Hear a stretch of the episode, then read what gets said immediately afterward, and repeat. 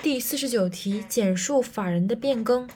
法人的变更主要是两类变更和一个兜底情况，一类是主体类的变更，一类是定性类的变更。主体类的变更分为一法人的分立，二法人的合并。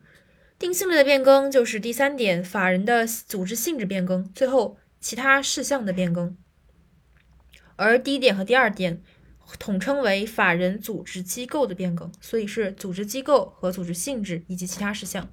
再总结一下四点：一、法人的分立；二、法人的合并；三、法人的组织性质变更；四、其他重大事项变更。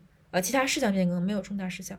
然后第一点、第二点，法人的分立和法人的合并统称为法人的组织机构的变更。